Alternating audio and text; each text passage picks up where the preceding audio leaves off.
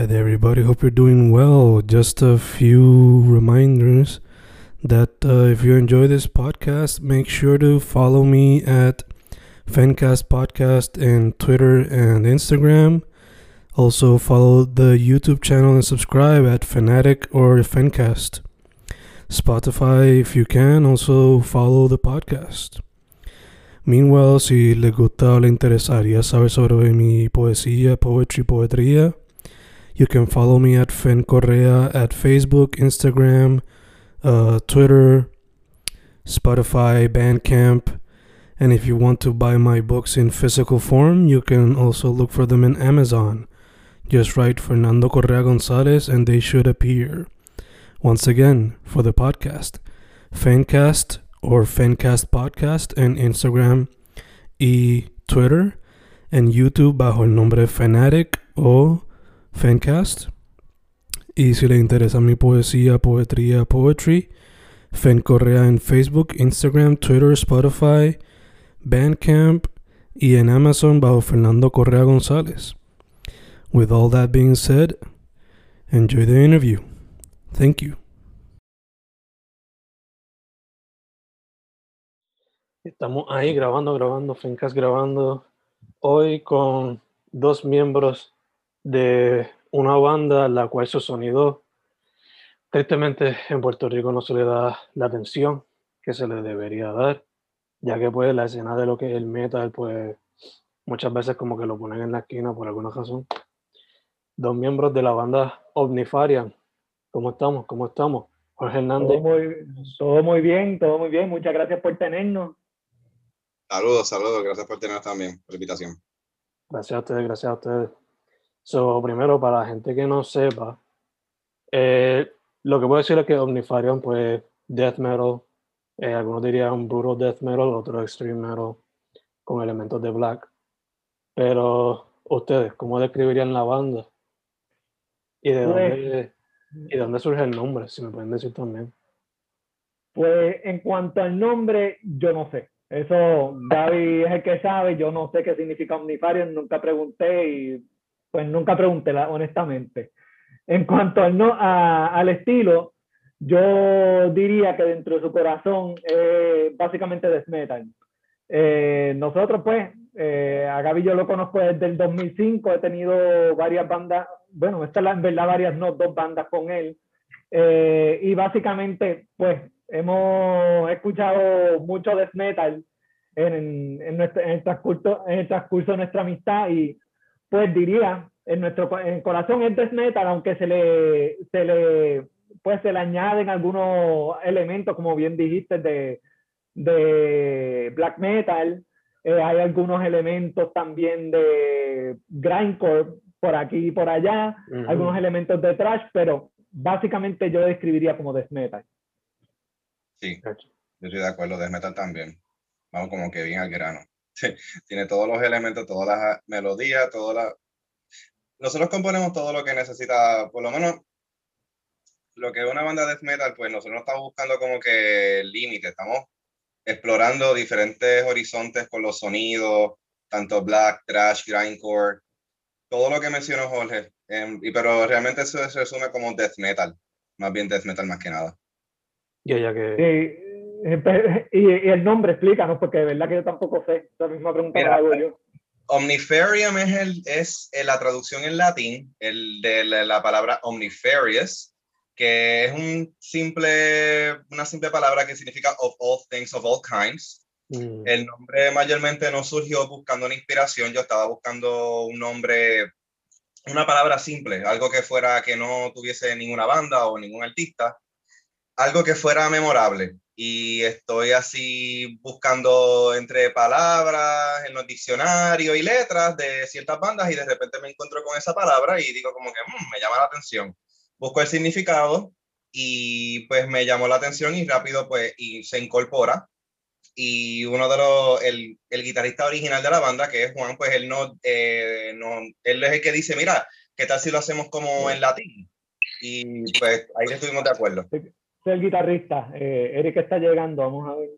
Aso, aso, maso, maso. ¿Le decimos eh, el brujo o qué nombre le ponemos? Eh, ah, llegaste. Mira, pon la, pon la cámara que no te ve. Eh, ¿Cómo se hace eso?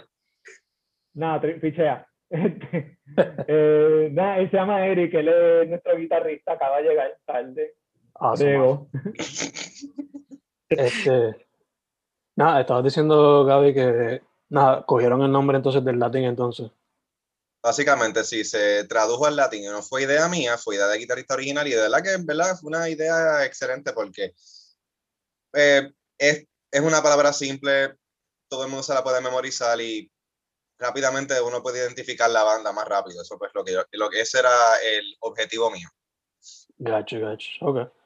Eh, entonces, ya que llegó Eric, o el brujo según el iPhone, Míralo ahí. eh, eh, empezamos entonces la siguiente pregunta contigo, mano. Eh, eh, la banda es death metal en el corazón, pero ¿cuáles son algunas de las bandas que han inspirado el sonido de Omniferium a través de su transcurso? Um, Bueno. Para mí, este Bloodbath, obligado. Eh, Behemoth, eh, Suffocation y Cannibal Corpse. La clásica, la clásica, la clásica. yeah. Entonces, después Gaby y después, después Jorge. Seguro. eh, están esas bandas y yo diría, básicamente Behemoth, Cannibal Corpse, yo pondría también, por lo menos en mi, en mi caso, Napalm Death, en la parte de grindcore, Low Up, eh, Aborted, Aborted es una. Sí. Ah, así, por lo menos en la banda, pero en mi, en mi caso yo, me, yo, yo diría que, que, wow, que son tantas, pero yo diría que esas son las principales. Mm, Ahora dime, di tú, Jorge, porque tú tienes unas cuantas ahí. Básicamente sí, yo diría que las mismas, Cannibal Corpse siempre tiene que estar. Eh, pues Suffocation, Black Dahlia Murder también es una, una banda que por lo menos más en el EP, en el- nuestro primer EP, EP V-Shape fue una inspiración bastante grande. Eh, diría bandas como, por lo menos lo, que, lo nuevo que estamos empezando a hacer, Batushka ha influenciado mucho. Eh, personalmente en algunas cosas yo diría que eh, bandas como Pink Destroyer, eh, en, en ese sentido yo diría más en, en la duración de las canciones y Mm. en nuestras canciones a principio tendrían, tendrían, tendían a durar alrededor de tres minutos, casi no llegaban a cuatro y eran intencionalmente, no nos gustaba que, yo diría que encontrábamos peligroso el, pa- el pasarnos de los cuatro minutos, ya que puede ser que ahí la canción para nosotros se nos hiciera un poquito aburrida, etcétera. Así que preferíamos irnos por la ruta de la canción corta que hacen muchas bandas de grindcore. Pero básicamente sí, lo que dijo tanto Eric como Gaby resume las bandas que son nuestras inspiraciones. Super nice, super nice. Mencionan Grindcore específicamente Napalm Death, so hay que hacer la pregunta. Cuando viene una canción de parte de Omniferium que dure menos de un segundo, como lo mencionan ella? Esa, esa, esa que el duro ahí es, es Jorge en esa pregunta. Yo creo. Podemos ver, podemos ver, aceptamos el reto, a ver. Eric, ¿te atreves? Ya, sé, yo de ahí Vamos no a te puedo decir. Yo ahí con los títulos soy bien malo, te lo digo desde No, ahora. no veo seguridad con Eric. Eric, quiero seguridad. Pues mínimo, Ay. mínimo, mínimo, qué sé yo, un disco de 30 canciones, cada una que dure mínimo dos minutos o algo así. Obligado. Tiene que durar 30 segundos, 30 canciones. ¡A diablo! Que bajarse a 10 segundos, brother. El Sí. grind- Si no dura 10 segundos, no es grindcore, punto. Grindcore ahí full, grindcore full.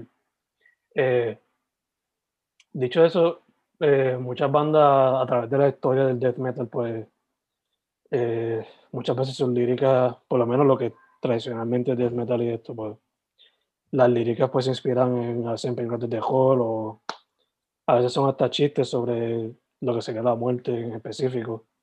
So, digo, eso cambia pues ya cuando es melodic death, que es más como que con elementos de power.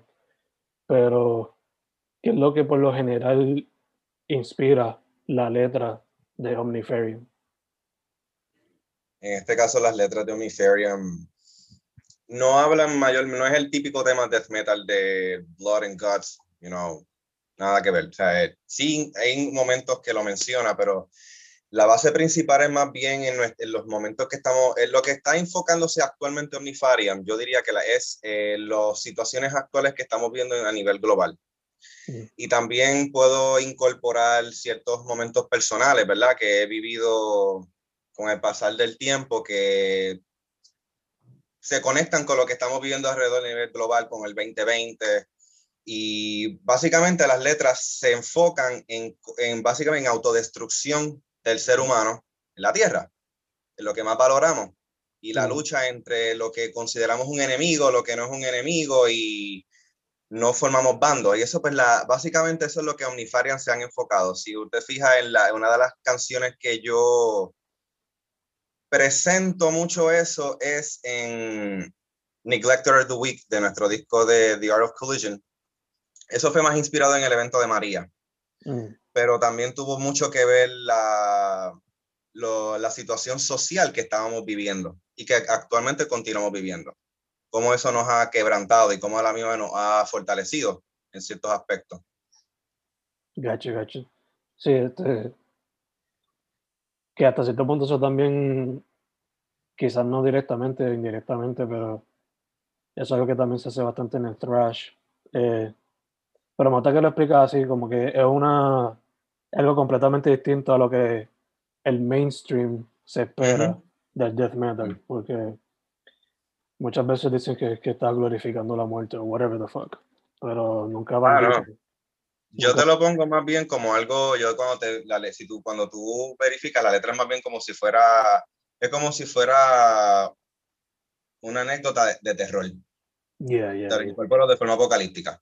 Sí, sí. Para que no se vea tan directo como que a político, social, sino más bien como un mensaje subliminal dentro del mismo, como te lo traduzco en algo de terror. Pues así más o menos como yo lo pongo. Ya, ya, ya, te entiendo.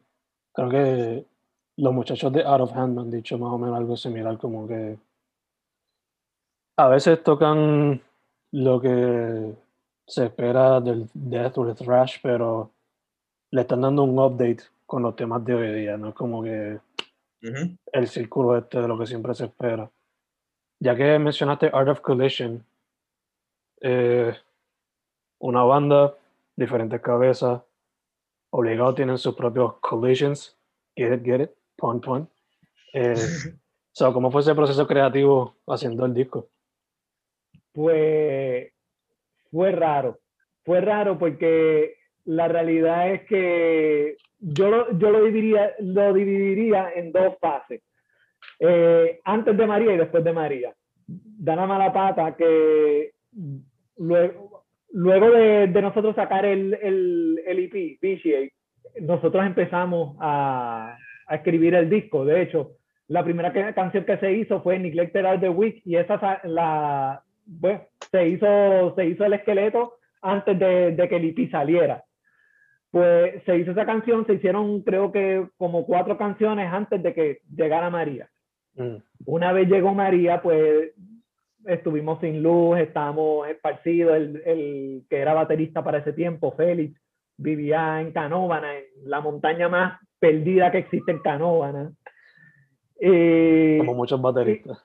Como muchos bateristas, pues, exacto, perdidos en la montaña más, más oscura, más lejana del mundo, casi en Valhalla, por allá. pues, eh, él no tuvo luz como, como hasta, válgame, hasta marzo creo que fue, algo así. Eh, que pues hizo hizo el reunirnos bastante difícil. Así que teníamos cuatro canciones y lo que empezamos a hacer es, ok, en vez de estar cogiendo un estudio y dejándole el task a, a Eric de estar haciendo esqueletos de, de, canciones, vamos a reunirnos en casa de Gaby. Eric viene con su guitarra y de ahí empezamos a sacar el riff. Y de ahí pues hicimos las cuatro canciones que faltaban y de ahí pues logramos, logramos hacer el disco. Y digo que también fue medio raro el, el, el, proceso, porque como quien dice, no terminamos de escribirlas hasta que básicamente se grabó. Eh, me explico, hay dos canciones en ese disco que nosotros nunca hemos ensayado como banda. Básicamente fue, eh, hicimos el esqueleto, Eric se sentó con el baterista, hizo los tiempos, eh, uno que otro cambio menor, y se fueron ellos a grabar. Por acá Gaby y yo después era, eh, estuvimos haciendo lo que iba a ser el bajo, lo que iban a hacer las voces y así. Fue un proceso pues escalonado pero raro. Mm. Gacho, gacho. Eh, algo que me encanta del disco eh, es el cover art. So les pregunto, ¿quién hizo el arte de, de Art of Collision? Ah, ok, perdóname. Eh, sí, el, el artista fue Giannis Narcos, él es un artista griego que también le hizo el arte a bandas de acá de también Puerto Rico, Zafacon y Severe Mutilation, ¿verdad, muchachos? ¿Verdad? No me equivoco en esa Sí. parte. Ok, Sí, eh, pues el, el hombre fue quien se inspiró. Él hizo su arte a su estilo. Literalmente duró tres días, nada más, sin hacerlo. Él, él básicamente Ya. nos dijo, envíanos, envíanos las líricas, Letras. yo hago lo que me da la gana y al final del día ustedes deciden si les gusta o no. Y así fue. Eh, le dimos las líricas, él con las líricas las interpretó a su forma y de ahí sacó el arte del disco. Exacto. Super nice. Ya en tres días esto estaba. Nice, nice. Algo que también me gusta del proyecto es que eh, son nueve canciones, 32 minutos. Y aunque es corto en cuestión a el tiempo, no se siente porque se puede escuchar en loop y como le dicen hoy día, el vibe se mantiene. Como que yo puedo ponerle ese disco guiando a través del área metro, irme en un viaje pesado, especialmente matando el estrés de los tapones del área metro. Gracias, gracias, porque precisamente eso era, esa era nuestra intención con el disco. Precisamente. queríamos, queríamos hacer un disco que no, que no fuese aburrido. Yo, yo lo pongo de esta forma. Yo tengo un ADD del diablo, del carajo.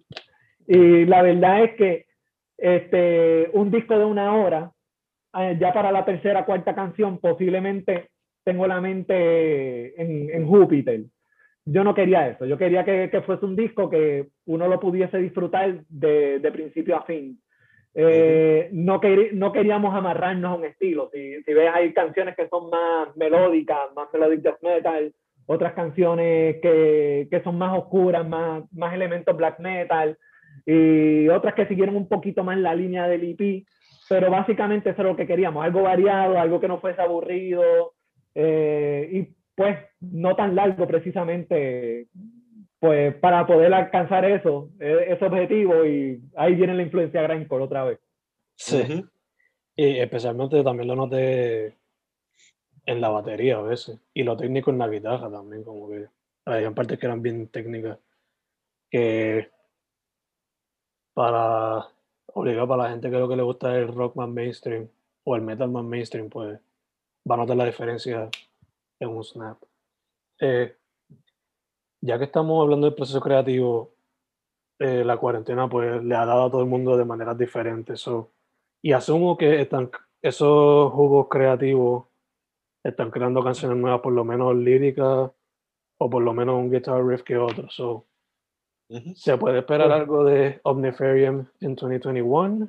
¿O cómo pues la, la, la perdona. Pues sí, sí, sí. Este, la realidad es que pues nosotros, eh, la, la, cuarentena nos, nos, dio justo cuando íbamos a, a tocar nuestro primer show de, del disco.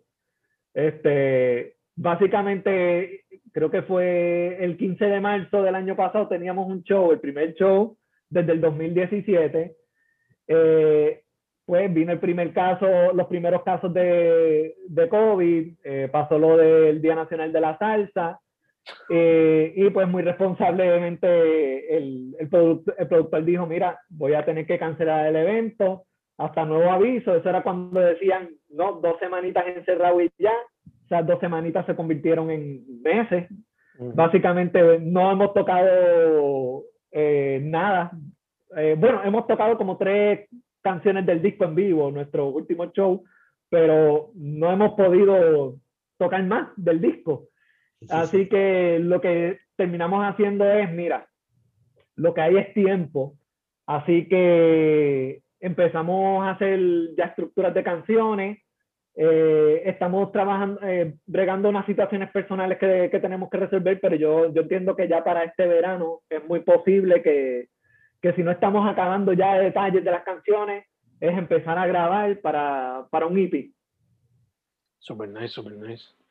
Y estaría nice en verdad porque este, por lo menos vi que el año pasado Out of Hand sacó un EP, Fulminator también.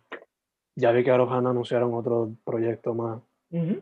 Avandra sacó algo recientemente también. Que se siga manteniendo viva la escena Sí, del sí. metal. Que Sí, sí, precisamente, este, los shows los shows pararon, pero la vida continuó. ya, así ya. que hay que seguirlo. Yo, yo me acuerdo desde chamaco siempre viendo. Yo soy del West, so yo veía. O sea, yo me acuerdo cuando Massive Destruction empezó Mm. con otra gente y todo eso. Eh, y pasó tiempo, tocaba lo que era taxi y mantarraya. Y que es bueno que a pesar de que este, otros géneros se han quedado en el mainstream, se mantenga todavía el metal activo, aunque lo sigan queriendo como que sideline o whatever. Em, dicho eso, se puede esperar algo para 2021, so that's super good, that's super cool. También quería preguntarles una pregunta fun, ya que estamos saliendo como que de la serie. Ujú. Eh, imagínense, ya que aquí no, no tenemos el otro miembro de la banda ahora mismo, Ujú. pero lo tenemos aquí ustedes tres. So, si ustedes tres están tirados en una isla desierta con tres discos para entretenerse entre ustedes tres, empezando con Eric, ¿qué disco tú te llevarías? Después de Gaby, ¿qué disco tú te llevarías? Y después tú, Jorge, ¿qué disco te llevarías? Teniendo en consideración sus band members, por favor, no sean... Eso va a traer mucho conflicto. Sí. Esa conversación va a durar una hora más. Tiene que ser un disco. Un álbum ¿Eh? cada uno, sí, un álbum cada uno. No sé, yo me llevaría eh, Kill Switch Engage As Daylight Dies. Sí, un clásico. Clásico. Sí. Mm. Diablo, me cogiste ahí. Tanto. Ah. Ah. Nada, yo me, mira, yo me llevo, vamos a decirlo, para decir, vamos a decirlo, yo me llevaría eh, Cannibal Corpse, eh, Bloodthirsty, ¿cómo es que se llama ese disco? El, Bloodthirst. Bloodthirst, exacto, Cannibal Bloodthirst, para el carajo, para tener una variedad ahí de matanza y jodienda. No suenas muy seguro, Perdonen el lenguaje, discúlpenme. Pero no suenas muy seguro, después no te puedes quitar. Fíjate, yo sé que ustedes van a elegir algo bueno y no me voy a pelear. Ustedes son los que se pelean, olvídate de eso. Pues después no te quejes. Pues, Ah. yo, me, yo, me iría, yo me iría con Headcage de Pink Destroyer. Super nice. Super nice, super nice. Eh, me encanta.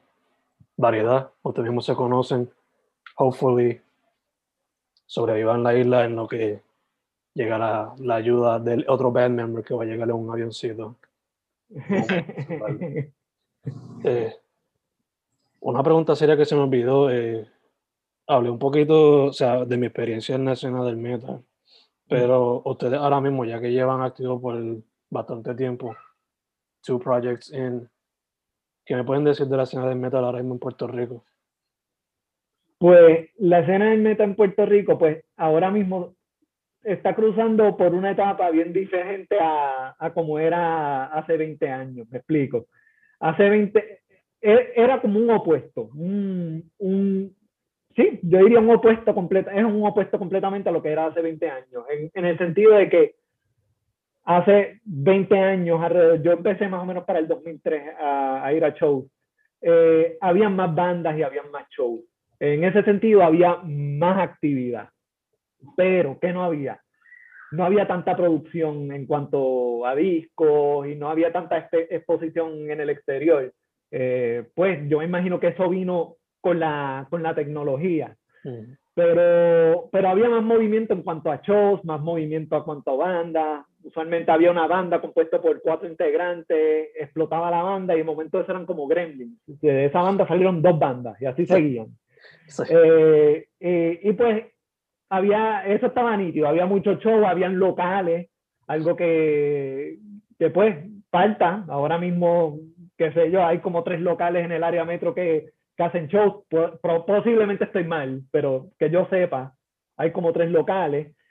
Eh, y pues ahora hay mucho menos bandas, eh, la actividad en cuanto a shows ha disminuido considerablemente, pues por, yo me imagino que por situaciones económicas, mucha gente se ha tenido que ir de, la isla, gente que estaba en bandas o gente que simplemente era parte del público se ha tenido que, manchar de la isla. Así que, pues, hay menos shows, menos, menos bandas nuevas llegando, pero al final del día, sí, puedes ver, como, como puedes ver, este pasado año, aunque hubo la cuarentena, hubo, hubo varias producciones de varias bandas, eh, que en ese sentido, pues hay actividad, algo que no se veía antes, eh, para el 2003 cuando yo empecé, que pues tiene sus cosas buenas y sus cosas malas, pero pues, eh, sigue viva y eso es lo importante, que, que haya producción. Ya, ya, ya. O sea, yo me acuerdo que yo descubrí la banda por MySpace. sí. Y bajaba, bajaba los singles por ahí. Exacto, exacto. Eh, o si no, cuando creo que era Dantesco y otras bandas hacían como que un festival, pues a veces ahí estaban vendiendo los discos o el merch y ahí también lo conseguí. Eh, Por lo menos eso, eh, en ese sentido, yo todavía lo veo en uno que otro show. Eh, el Metal Barbecue creo que hacen eso. Mm. el Pulguero Metal hacen eso. hay uno que otro show por ahí que, que por lo menos eso persiste. Sí. Y, y, eso sí, eso es algo que, que, se lleva. Antes, antes, cuando yo empecé en los shows, siempre había alguien que ponía su, su mesita y tenía ahí CD de yo no sé cuántas bandas camisa yo no sé cuántas bandas. Y así mismo, este, por lo menos eso todavía dura y eso todavía sigue. Que está cool. Que se mantiene vivo, se mantiene vivo. Sí, eh. eso es importante. Eh, eh, eso, eso del merch y todo eso, movimiento, el movimiento del merch es el corazón de la banda, de verdad. Sí, sí. sin eso no hay, no hay billete. Sí. entonces, para cerrar con una pregunta fun, eh, empezando con Eric, después Gaby, después Jorge. Eh, ustedes han tocado con algunas bandas que ya son como que top, top. So, ¿Cuáles serían algunas bandas que son top, top con las cuales no han podido colaborar, sea un live show o lo que sea? Una banda internacional que me gustaría tocar. Ya, con la cual te gustaría compartir tarima, ya. Definitivamente Cannibal Corpse. La clásica. La clásica. ¿Qué dice usted? Voy a hacer trampa para decir Cannibal, pero voy a elegir también Behemoth. Nice, nice. Ya, ellos dijeron las dos. ah, ok. A ninguno. pero, quizás de Gates, quizás de Gates. Oh, nice. Ah, no pensaste en esa. No, es dura. Clásica también, clásica también. Super nice. Eh, antes de cerrar, este, ¿dónde, ¿dónde la gente puede conectarse con ustedes, sea redes sociales, y dónde puede conseguir la música? Pues las redes sociales nos pueden conseguir en facebook.com slash omnifarian, en, en, en, Instagram, ¿cuál es la dirección? Eh, creo que es, arroba omnifarian. Y, y en Twitter también lo pueden conseguir. En Twitter, arroba Omnifarian, si no me equivoco también. Band, van a conseguirlo. Eh, Omnifarian Band. En Bandcamp nos pueden conseguir en omnifarianband.bandcamp.com. Ahí tenemos toda nuestra merch. Eh, tenemos música, también la música la pueden conseguir en todas las plataformas digitales, en, la, en Tidal, en Spotify, en Apple Music, en todas. Y en YouTube también. Super nice, super nice. Bandcamp Específicamente mejor todavía. Sí. Ahí está la merch y ahí, pueden conseguir la merch. También eh, a través de la, de la página nosotros nos mandan un mensaje directo y, y por ahí eh, pueden conseguir la mercancía más directamente, pero por lo menos la pueden ver en Bandcamp.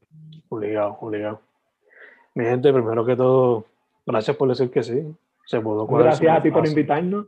Gracias a ti. Eh, Segundo, cuídense de, esta jodienda. A seguir adelante. loco para que acabe.